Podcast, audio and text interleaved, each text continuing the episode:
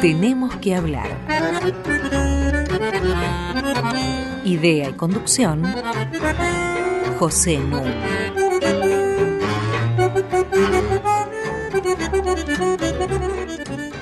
Muy buenas noches.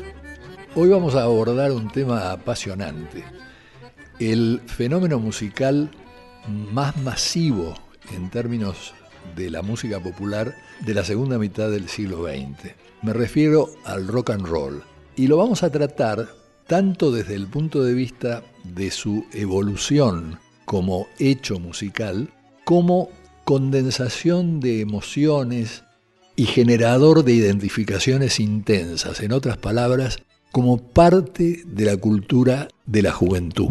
En esta tarea me van a acompañar Mariana Heredia. ¿Qué tal? Buenas noches, Pepe. ¿Cómo te va? Y vuelve al programa un querido amigo, Pablo Semán. Buenas noches, Pepe. Gracias por la invitación. Pablo, distinguidísimo sociólogo y antropólogo, investigador del CONICET, profesor del IDAES, ha publicado recientemente, junto con Guadalupe Gallo, un libro que se titula Gestionar, Mezclar, Habitar, y que se ocupa de los nuevos emprendimientos musicales. Yo voy a dar un paso hacia atrás y voy a referirme a los orígenes, al auge y a la crisis del rock and roll.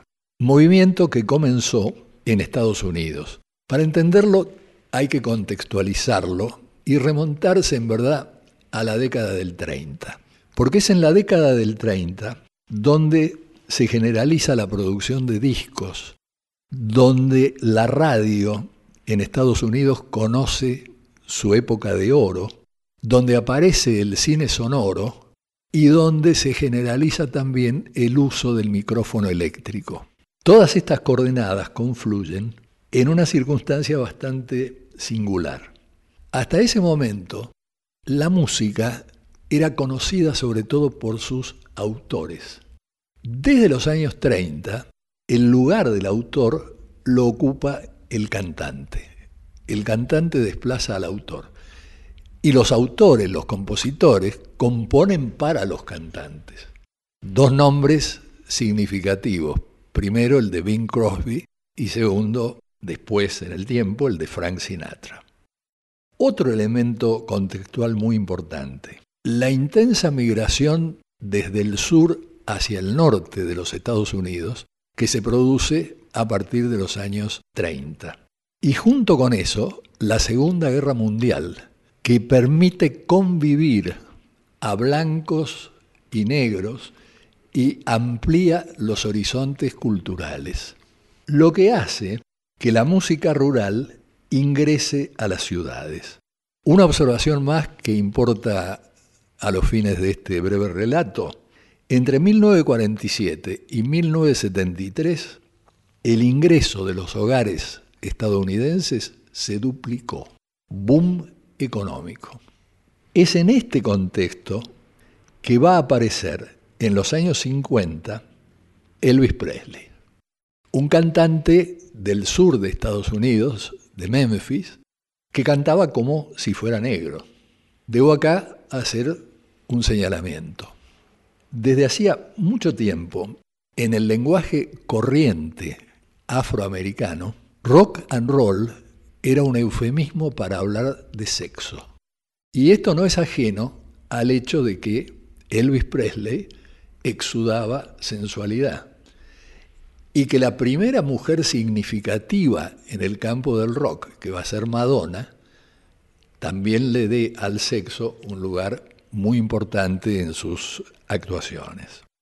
El desarrollo del rock and roll inicialmente en Estados Unidos marca fuertemente uno de los elementos que sirven de título al libro de Pablo Semán, la mezcla.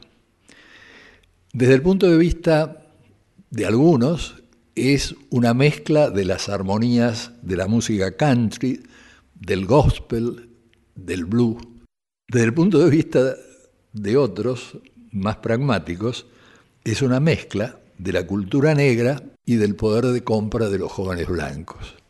La audiencia es sobre todo una audiencia adolescente, en lo que llamaríamos una suave rebelión contra el mundo de Doris Day, ¿verdad?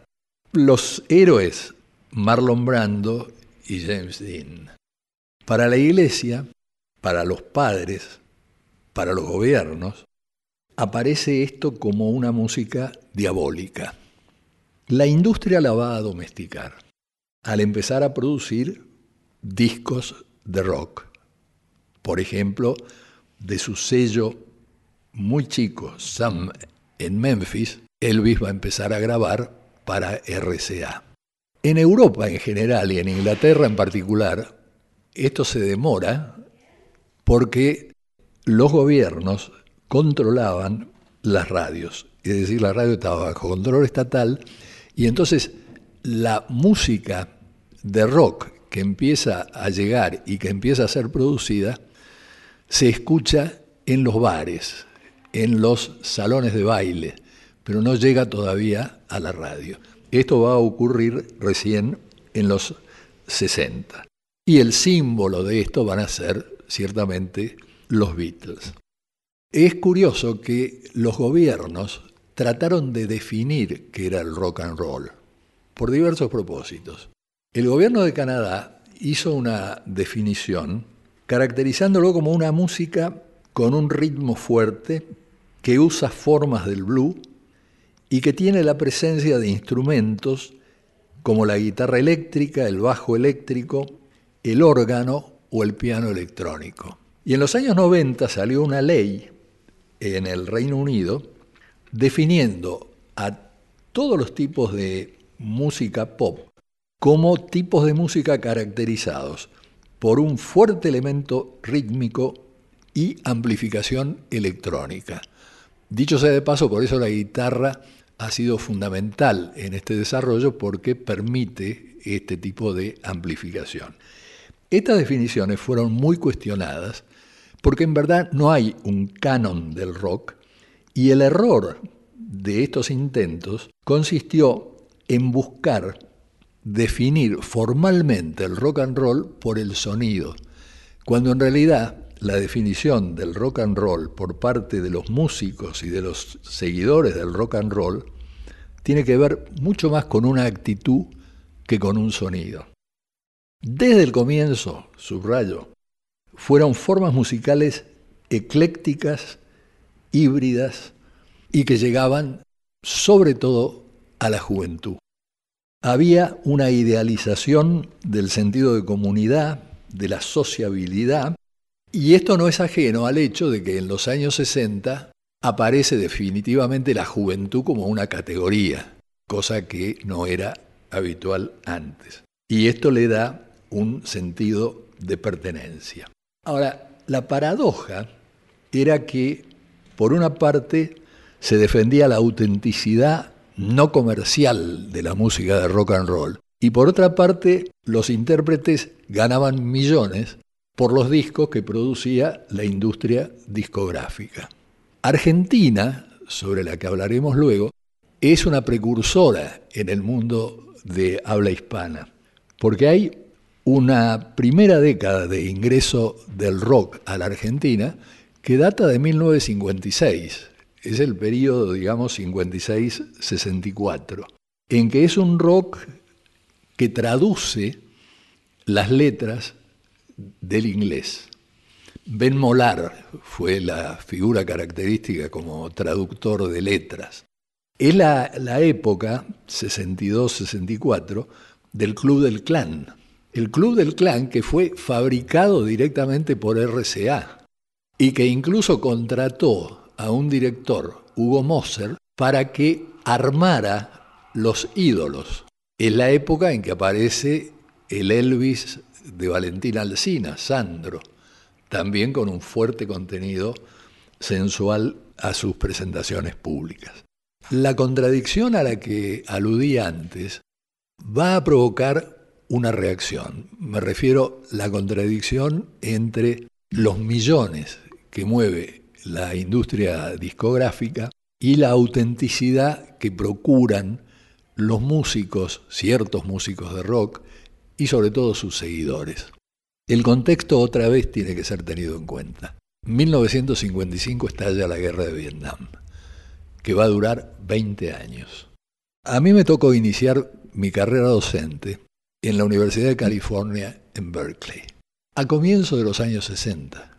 Entonces viví en directo este proceso, este proceso de cuestionamiento, de rebelión, iba de la mano la rebelión hippie, del ascenso del feminismo, de la igualdad para los afroamericanos, de la libertad sexual y de una cosa que se vincula bastante con los tiempos de la guerra de Vietnam, la droga. Cary Grant, galán por excelencia de la época, en 1959 defiende públicamente el LSD. La droga era pan cotidiano. Yo recuerdo que me negaba a, fumar marihuana simplemente porque no fumo. Y mis alumnos eh, de posgrado me prepararon una comida y al terminar la comida me dijeron, la cantidad de marihuana que usted comió es para un regimiento, porque del primer hasta el último plato le pusimos marihuana. Y confieso que no me pasó nada. Así que estoy en condiciones de hablar de este tema.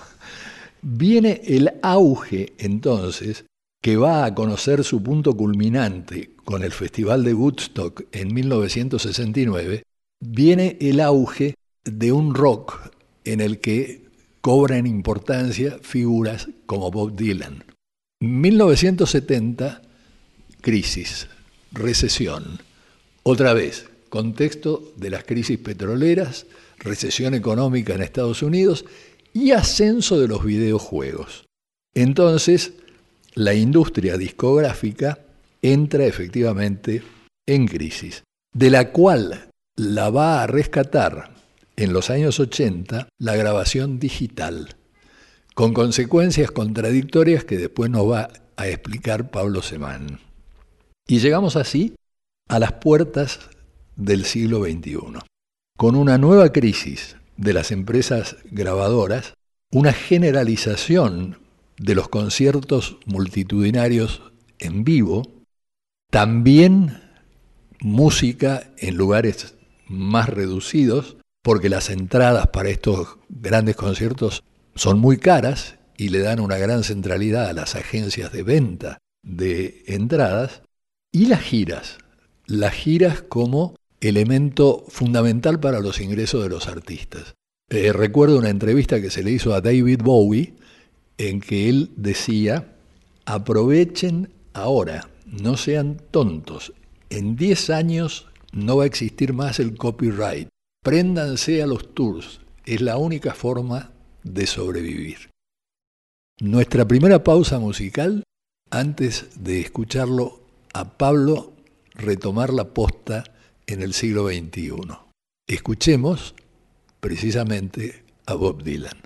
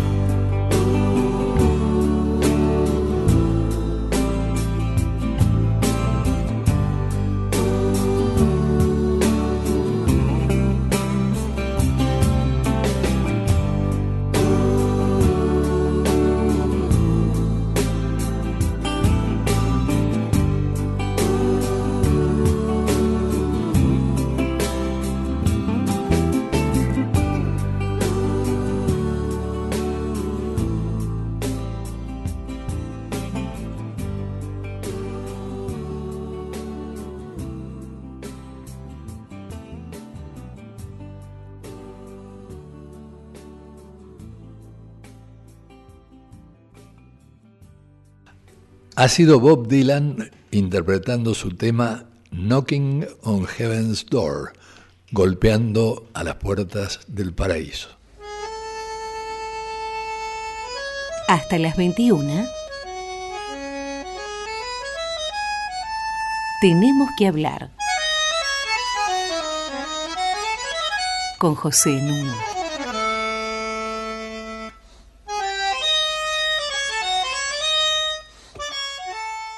Estoy iniciando una conversación sobre la crisis, lo que viene después del dominio del rock and roll, con Mariana Heredia y con nuestro invitado especial, Pablo Semán. Recuerdo otra vez el título de su reciente libro con Guadalupe Gallo, que es Gestionar, Mezclar, Habitar, sobre los nuevos emprendimientos musicales. Contanos, Pablo. Bien, eh, retomando la posta, eh, diría que nosotros llegamos al, siglo XXI, específicamente en Argentina, en, Buenos Aires, en algunas grandes ciudades, La Plata es un paradigma de eso, Rosario, Córdoba en algún grado, donde, digamos, eh, el rock ya es pasado, el rock ya es historia, queda un poco atrás y, emerge un, nuevo tipo de prácticas musicales que yo diría no están tan definidas por el estilo musical. Si es que alguna vez se puede definir eh, un género musical por el estilo musical, que es una discusión muy compleja.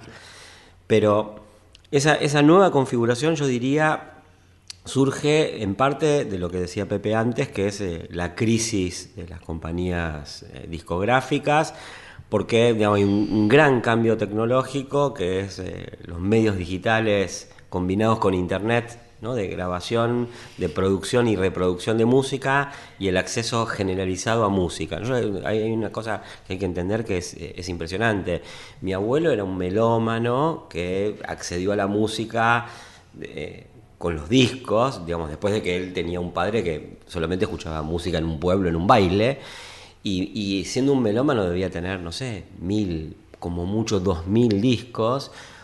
Hoy eh, un chico de cinco años tiene acceso a toda la música del mundo, de todos los géneros, al instante vía eh, la red. Y, es un acceso gratuito, además. ¿no? Entonces, una primera determinación de la situación actual es ese acceso generalizado a una cantidad y una diversidad de música enorme.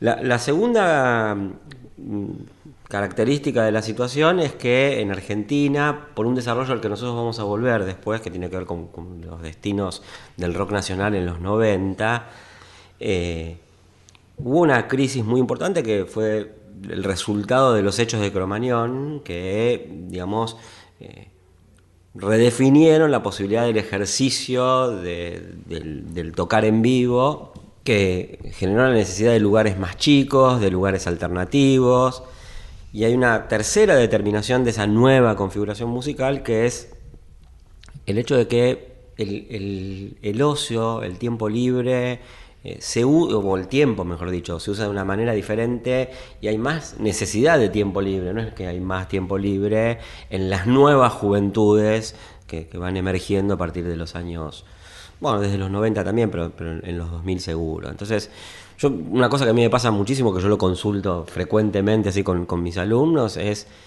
eh, mis alumnos salen, independientemente de su poder económico, los miércoles, jueves, viernes y sábado. Y la idea de que si no hago eso, no tengo vida social, y lo dicen así, no tengo vida social, eh, es, para ellos un imperativo, hay que salir por lo menos desde el miércoles hasta el sábado.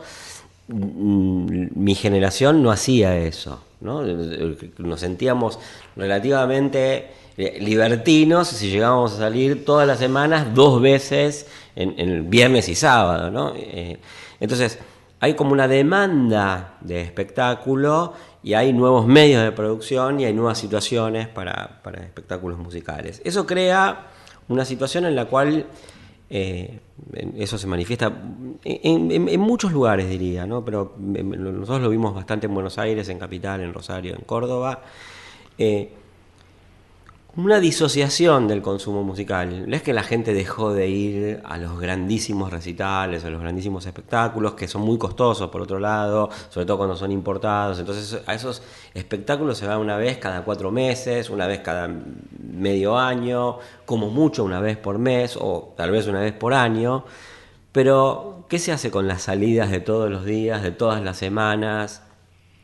Entonces ahí aparece una, una escena meso que tiene que ver con bares, con teatros chicos, donde empiezan a funcionar unos emprendimientos musicales que eh, yo diría se, caracterizan por tres verbos, que son los del libro que eh, hablaba Pepe, que son gestionar, mezclar y habitar. Quiero poner una nota al pie. Estas no son puramente impresiones de Pablo. Esto está basado en una investigación que han hecho en las distintas ciudades que él mencionó. Sí, eh, ahí digamos, nosotros empezamos con, una investigación eh, en la cual nosotros pretendíamos ver qué género musical se correspondía con determinados grupos sociales, eso fue en 2004, y justamente ahí nos dimos cuenta de la centralidad que tenía uno de los verbos de la nueva configuración musical, que es mezclar porque yo creo que justamente en el medio de este acceso generalizado a todo tipo de música y a música muy diversa, eh, el verbo mezclar adquiere una significación en, la formación del gusto musical mucho mayor que la que nunca había tenido. No es que en el rock, por ejemplo, no haya habido mezclas, no solamente en el rock internacional, el rock en Argentina, desde el inicio, el rock se mezcló con el tango, se mezcló con el folclore, eh, lo hicieron Spinetta, Charlie García, León Gieco. Eh, los gatos hicieron eso, entonces, pero lo, lo que yo diría que es nuevo es, por ejemplo, el énfasis en el cover, ¿no? O sea, hoy yo diría, casi nadie objeta un cover, más bien prefieren un cover, ¿no? O sea, es mucho mejor la versión, que aparte siempre es una especie de reversión, contraversión, subversión de la versión. ¿Qué es un cover? Un cover es eh, una, versión de, un tema, qué sé yo, no sé, eh, podemos hacer eh, lunes otra vez de Sui Generis en, en, en, en versión reggae por ejemplo. Pero digamos, eso es, eh, esa idea de exaltar la mezcla. Había una cosa que pasaba en, el rock anterior, que era Norberto Napolitano, decía, eh, si te gusta toda la música, no te gusta la música. ¿no? Porque había una especie de, había fidelidades de género y el género era una obligación. Y acá más bien hay una especie de alterofilia y, y transgenericidad musical que tiene que ver con esta idea de mezcla que aparte tiene que ver con cómo se accede a la música.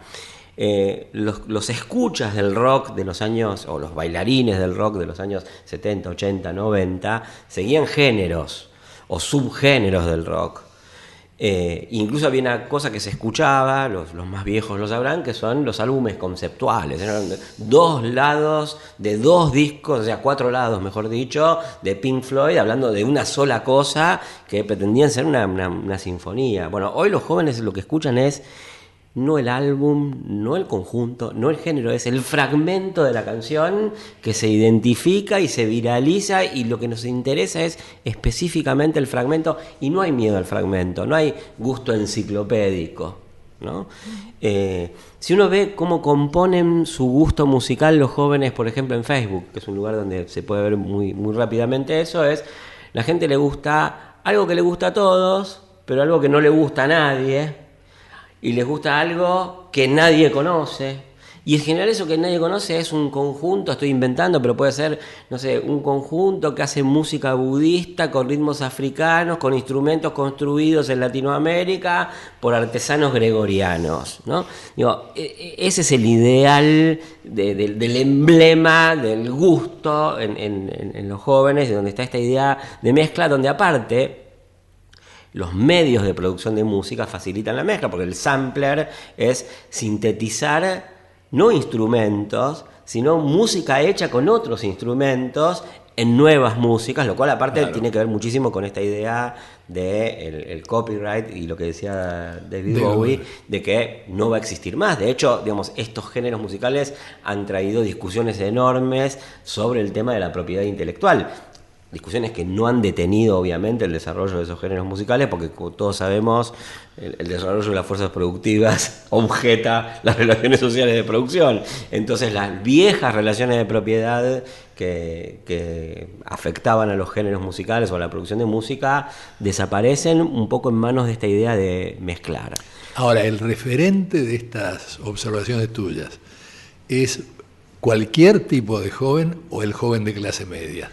Mira, eh, nosotros lo empezamos a ver, o en este libro lo vimos en las clases medias, pero la verdad es que hay que decirlo, eh, algo de esto fue apareciendo y no fue visto nunca, en, algún grado, eh, en algunos textos anteriores de algunos investigadores de mi generación, incluido yo, señalamos esto que es yo diría, el, primer síntoma de esto fue cuando los jóvenes de las clases populares, que ganaban muy poco, pero se podían comprar en la época de la convertibilidad porque se habían abaratado, o un porte estudio, una guitarra eléctrica, o algún instrumento, no digital, pero sí electrónico de grabación y producción de música, ya habían empezado a producir síntomas de esto. Y aparte si uno lo ve, lo que pasa es que hay muy pocos estudios, pero si uno se tomara el trabajo de ir a verlo, se daría cuenta que mucha de la música que producía en los 90 ya era autoproducida por los jóvenes desde lugares eh, muy chiquitos, desde lo local. No era solamente la música impuesta ni desde Estados Unidos ni desde la capital federal. Hubo un proceso de producción de música desde el conurbano que conurbanizó la cultura popular en Argentina, así que viene de antes. Pero en las clases medias eh, esto se manifestó muy fuertemente porque eh, coincidió, digamos, el cambio de época tecnológica. Y ese mismo cambio de época tecnológica trajo una, segunda cuestión, que es la centralidad de la categoría de gestión en la experiencia musical contemporánea. De eso entonces vamos a hablar en el bloque que viene y ahora vamos a escuchar música que viene de Inglaterra.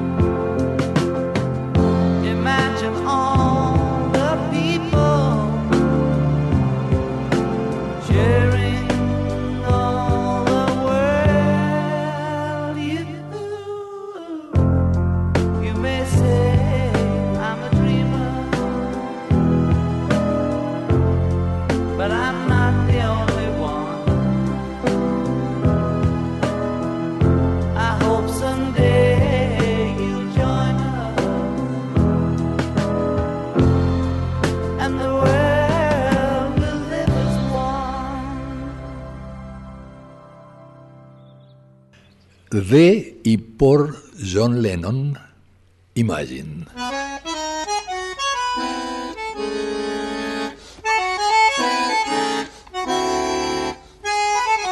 Seguimos con José Nun. Tenemos que hablar arroba radionacional.gov.ar. Aquí pueden dirigir ustedes toda la correspondencia. Y nuestros programas pueden ser bajados de www.radionacional.com.ar, sección podcast. Estamos conversando con Mariana Heredia y con nuestro invitado especial de hoy, Pablo Semán, sobre el rock and roll y sus secuelas. Y Pablo iba a hablar del tema gestionar con las nuevas tecnologías y la constitución de estas nuevas escenas, la, actividad de gestión se vuelve central para los músicos. Cuento una muy breve anécdota. Un día un periodista que estaba dando una conferencia para jóvenes músicos de este tipo de emprendimientos los instaba a, eh, aprovechar la oportunidad que se había abierto a partir de la caída de las discográficas para hacer sus experiencias. Eh, y entonces uno de los 40 músicos que estaba ahí, dijo, bueno, yo sé que es importante hacerse cargo de hacer estas experiencias y gestionarlas, pero a mí me interesa más la guitarrita que el telefonito. Se armó una lista de oradores donde intervinieron los otros 39 músicos, como en la película donde está el piloto que cacheteaban a una persona que se ponía en ataque de pánico, y los otros 39 músicos le dijeron, pero lo importante es gestionar. Digamos, la, idea de que el músico debe hacerse cargo de gestionar el público a través de redes, gestionar el funcionamiento de la banda a través de redes, de ensayos, de lugares eh, que debe gestionar incluso la venta de tickets, la presencia de, un mínimo de público que asegura la masa crítica de la continuidad del proyecto. Bueno, Hoy los músicos no le hacen asco y yo diría no solamente no le hacen asco, hay un fenómeno muy parecido al que sucedió en los 70, que es en los 70 empezó a ser importante quién era el ingeniero de sonido. En, las grandes bandas del rock más evolucionado, tipo Emerson Lake and Palmer, tipo Genesis. Bueno, hoy en, las, en estas bandas en las que yo me estoy refiriendo de, pequeñas escenas, pero que de de a muy poco suman muchísimo, es importante la categoría de manager. El manager en, la historia del rock era un personaje extraño, antirromántico, una, era una, parte de la contradicción entre rebelión y dinero.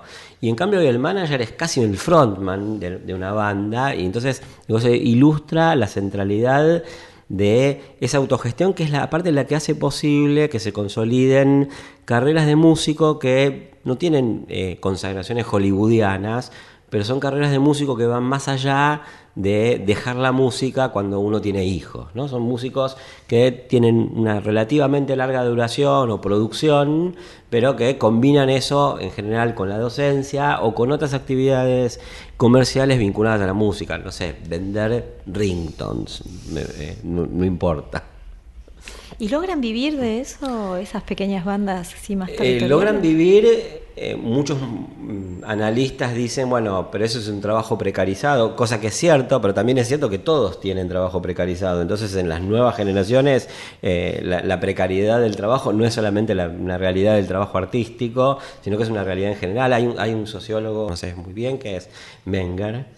que justamente digamos muestra cómo el artista de alguna manera da cuenta de un modelo de una nueva relación con el trabajo, que es un tipo que se enfrenta a, la incertidumbre, a la impermanencia. Menger lo dice en una situación muy particular porque el régimen de intermitencia en Francia es mucho más estable que el más protegido de los contratos laborales en Argentina, pero, pero, pero en principio eh, sí, logran vivir y son de alguna manera un modelo de la relación que tienen los nuevos trabajadores con su trabajo, que son precarios, son de dedicación constante, pero con la atención fragmentada y con multitasking permanente, porque tienen que tocar la guitarra, llamar por teléfono, ir a la computadora, diseñar. Pero eso también ha recompuesto la música, ¿no? La música, las bandas, ¿qué es importante? Sí, quién toca, quién compone, quién dice, pero también quién hace el flyer, quién es el manager. Pablo, hablabas hace un momento de cómo se volvieron más omnívoros los, eh, eh, los jóvenes que escuchan rock and roll y otras músicas a la vez, y cómo salen más eh, durante la semana y escuchan cosas diversas. ¿Qué pasa con las fiestas? Porque me da la sensación que desde los 90 se empezó como a generalizar en las fiestas la música más popular y que eso le disputó un poco el lugar al rock o en todo caso a otros géneros. Bueno, pero en, principio yo diría, eso es, eso es parte del proceso de mezclar.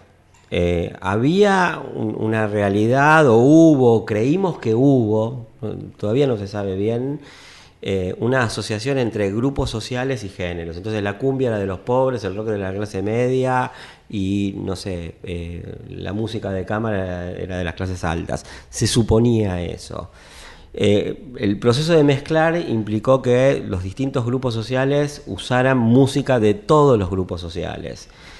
Pero inclusive esa música que utilizan los grupos sociales, que ya es mezclada, digamos, o que ya es el resultado de decir, bueno, escucho folclore y escucho rock o escucho tango, también es una música que esos mismos géneros ya están remezclados, ¿no? Porque el, el, reggaetón no es exactamente lo mismo que la cumbia, si es que la cumbia alguna vez fue pura, ¿no? Más bien hay una relación más eh, abierta, más desinhibida, más pragmática, diría yo, con la idea de género y, de pureza. Pero aparte hay otra cosa que se puede decir en este momento con esa pregunta, que es eh, la, otra situación que influye poderosamente en, el mundo de la música es que hay un proceso creciente de auralización de la vida cotidiana. ¿no? parece complejo, pero es fácil. A la mañana uno tiene un sonido personalizado del, despertador, después tiene un sonido personalizado o un sonido de la máquina de café, otro de la computadora cuando se prende, otro de la radio, otro de la lista de Spotify que cada uno se genera para hacer cada cosa. Y la música se usa para distintas actividades. De hecho, digamos, cuando uno intenta ver qué género le gusta a determinado grupo social, lo primero que se da cuenta es que eso es una pregunta imposible de responder, porque la gente piensa las cosas de otra manera. Dice, yo tal música la uso para esto, tal otra música la uso para otra, tal otra música la uso para otra. Y aparte, como la gente produce sus propias listas de música, empieza a producir de forma híbrida su propio menú musical. Entonces, eh, digamos, los géneros preexisten, es cierto, pero son deglutidos en una estructura de experiencia más eh, omnívora y más capaz de procesar la, pluralidad. Lo que creo que habría que subrayar históricamente es que esta ubicuidad de la música es un fenómeno de la segunda mitad del siglo XX. Antes no era así, antes no era que había música por todas partes, no es que había música de fondo cuando iba uno a comprar algo. Todo esto se desarrolla después de la Segunda Guerra Mundial. Todo totalmente sonorizado, por eso yo les daba el ejemplo al inicio, ¿no? mi, abuelo era un melómano, pero tenía como mucho dos mil discos y escuchaba los domingos, no tenía música todo el tiempo ni sonido todo el tiempo, inclusive por otra cosa que también es, es eh, importante observar de la actualidad, que es la, frontera entre ruido y música cambió muchísimo, porque buena parte de la música contemporánea samplea, sintetiza, reorganiza lo que nosotros teníamos como la categoría de ruido y lo incorpora a una categoría de música y de una audibilidad que devota, que se acompaña con baile, no es simplemente la expresión de una molestia, y con esto no estoy haciendo para nada una caricatura de la música electrónica, porque particularmente a mí es la música que más me gusta. Pero para mí el indie es ruido. Bueno, esa, es la diferencia entre las generaciones, ¿no? Eh, yo diría, para los jóvenes contemporáneos, el indie debe ser una de las músicas más eh, melódicas y, más eh, estabilizadas como género, algo, muy parecido a lo que en otra, en otra época de la música fueron los géneros musicales. Lo que subrayas en el libro, y que me parece muy importante conversarlo brevemente, es que ha desaparecido la linealidad entre productor y receptor. Es decir, no es que hay un productor, un polo de producción de música y otro polo de mera recepción de la música. Mira, en principio es una discusión vieja porque los grandes sociólogos de la música, empezando por uno que, era el más importante de todos y al que todos discutimos hoy contemporáneamente, era Adorno, era un tipo que pensaba que había propiedades sociológicas inmanentes a la obra musical, ¿no? Y todo el mundo después se puso a discutir, no, no es eh, algo propio ni de la partitura, ni del músico, ni de la obra, sino del circuito que se arma entre la obra, el músico y el público que recibe eso. Y ahí empezó siempre eh, una, afirmación, digamos, que es la música eh, no es lo que dice el autor que quiso decir que dijo, sino lo que recibió el público. Hasta ahí era más o menos la discusión. Ahora, lo que pasa es que contemporáneamente eso se radicalizó y tiene una nueva vuelta justamente por una cuestión técnica. Les voy a dar un muy breve ejemplo que es, para quien no esté acostumbrado a la música electrónica, eh, y viéndola desde afuera, uno dice, hay ruido, hay gente bailando, son como unos indios. Bueno, eh, no, eso no sucede así. Podría venir Bauman y decir modernidad líquida, la gente baila, no se mira, cada uno en su yo. Bueno, pero no, si uno investiga empíricamente, en concreto y ve lo que pasa, y atiende a pautas de gesto, movimiento, comunicación, se da cuenta que los tipos que están bailando música electrónica, incluso en un gran festival o en un pequeño lugar de, Buenos Aires, se comunican permanentemente entre sí, tienen un diálogo y que la coreografía que se va desarrollando en la pista, que no es una coreografía planificada como el cascanueces, resulta de un diálogo que siempre es un diálogo singular con el DJ que está en esa pista. Y si uno va y habla con la gente que estuvo ahí y habla con el DJ, se da cuenta que ninguna sesión, ningún baile, ninguna fiesta fue igual a la otra y que lo que surge como material musical de la noche es una lista que ha sido coproducida entre público y DJ. ¿no? Y que el sentido, que eso, que aparte no es una coproducción casual, no es simplemente una atención más o menos flotante a si la gente baila o no, sino que hay una serie de comunicaciones más o menos explícitas en un código que hay que entender para ver que efectivamente el público de alguna manera va sugiriendo qué es lo que puede ir saliendo y cómo se puede ir mezclando y cómo puede hacerse presente. ¿no? Eso es un nivel de interrelación entre productores y receptores mucho mayor que el que nunca nosotros eh, admitimos que había. Vamos a hacer nuestra tercera pausa musical dedicada a eso que comienza a mediados de los años 60, que es el rock nacional, es decir, con letras escritas en castellano y no traducidas del inglés. El mejor exponente de esto lo tenemos con nosotros. Escuchémoslo.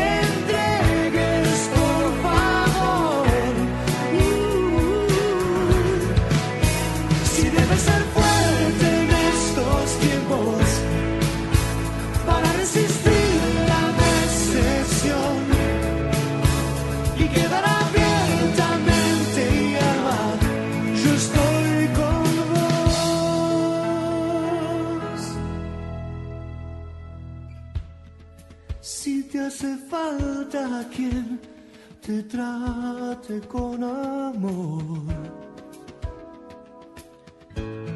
Si no tenés a quien brindar tu corazón. Si todo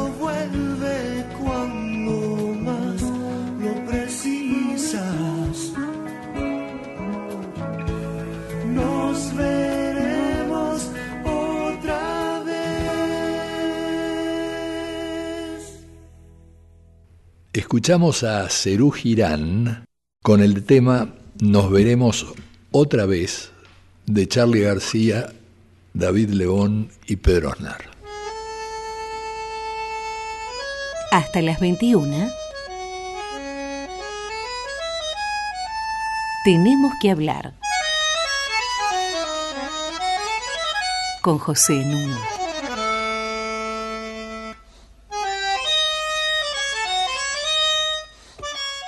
Seguimos conversando con Mariana Heredia y con Pablo Semán acerca del rock and roll y después.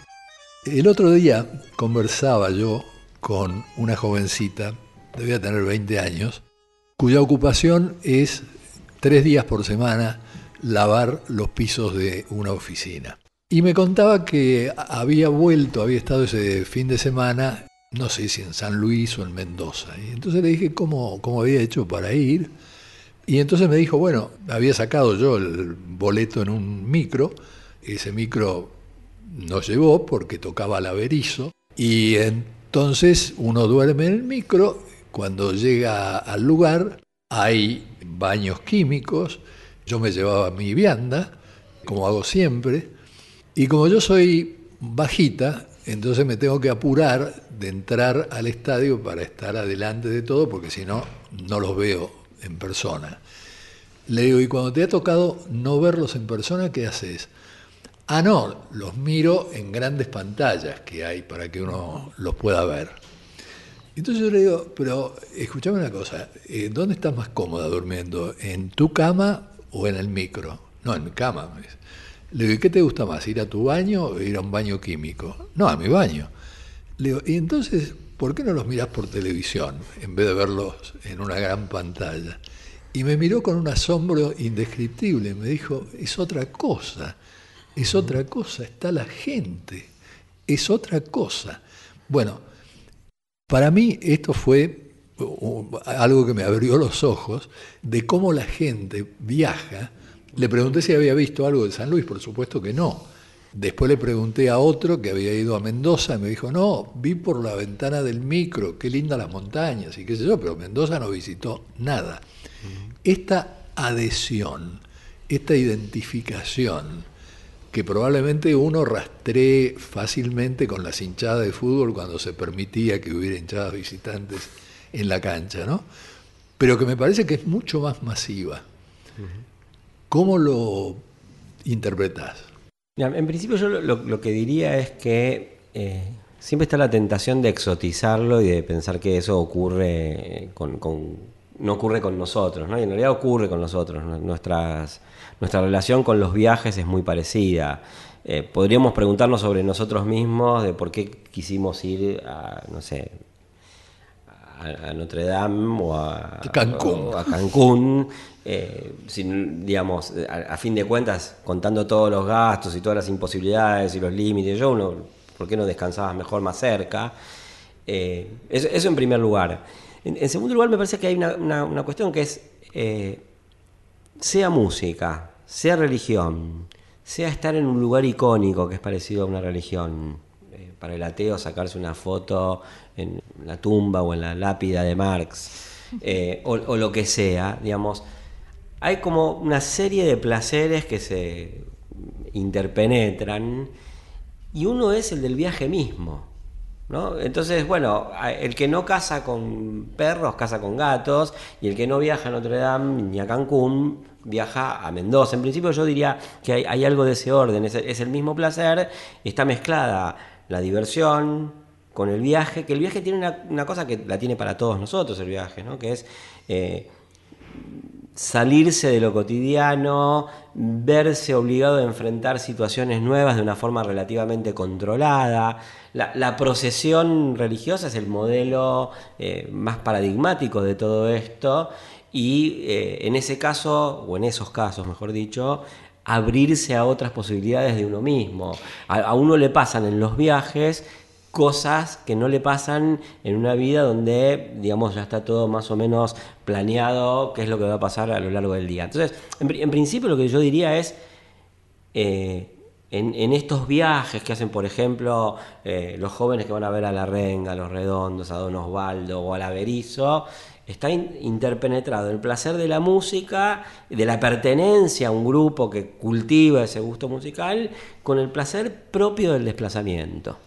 Al mismo tiempo, Pablo, en relación con lo que hablábamos hace un momento, me parece que también refiere a eh, una dimensión comunitaria que tiene el, el placer por la música, ¿no? Decías antes cómo estas nuevas tecnologías permiten que cada uno se arme su propia lista, que en un mismo momento haya gente que escucha, ¿no? Este reggaetón, jazz, electrónico y todas las combinaciones posibles que este, a lo que eso puede dar lugar, pero hay algo de esta anécdota que traía Pepe y de la cantidad de gente que asiste a, a- a estos conciertos, que me parece que también subraya cuánto de, eh, de placer se sigue encontrando en el compartir con otros la música. Sí. Bueno, hay, hay una cosa que a propósito de eso que yo diría, el, el gusto por la música no es solamente por el gusto por la música en abstracto, X música, por eso no es lo mismo poner un disco que escucharlo por la radio, que tenerlo en el auricular, que eh, X evento, ¿no? Digamos, eh, gustar de una cierta música es gustar del evento en que esa música eh, aparece como más apropiada. Y eso tiene que ver con, la idea de habitar en la música, ¿no? Porque, digamos, la música está asociada a un espacio, un momento y a un evento. Eh, y después la otra cosa que yo diría que hay que ver en este tipo de cosas y en estas comunidades que se forman, es que, digamos, bueno, conciertos masivos hay en todos lados, pero probablemente caravanas así como las que se arman en Argentina no hay en tantos lugares. En Estados Unidos sí, pero no las hay tanto en Brasil y no, no las hay tanto en México. Eh, tiene que ver en parte con, la pasión del desplazamiento, con la centralidad que adquiere el automóvil como medio de disfrute o- o la- o las rutas, digamos. El lanzarse a la ruta eh, eh, está presente en eso. Y después hay, otra cosa, que es uno está en la tentación de ver eh, en, esos liderazgos musicales que forman comunidades muy fuertes, algo así como el relevo de religiones. Lo cual no estaría mal si uno antes dijera, bueno, pero las religiones tampoco son cosas mágicas. Las religiones agrupan gente a través de mediaciones que le van dando sentido. El carisma no existe, no es un poder, digamos... eh, Es una relación. es una relación, ¿no? Claro. Eh, la idea de, de- de líder carismático a veces se esconde que los analistas creemos que existe el carisma y no las relaciones que producen carisma. Claro. Y entonces en esta música lo que hay son relaciones que producen carisma. ¿Qué tipo de relaciones son las que producen esa eh, imantación del público? Bueno, yo diría una cuestión básica. muchos de estos músicos dicen cosas que les permiten expresar cosas previamente constituidas en un ámbito más íntimo a esos sujetos, ¿no? Digamos, permiten darle carácter público a algo privado, permiten organizar de una cierta forma algo privado. Y aparte esto surge en un proceso de acumulación histórica, no es que el Indio Solari empezó tocando para 300.000 personas. Más bien el Indio Solari empezó tocando para 10 personas.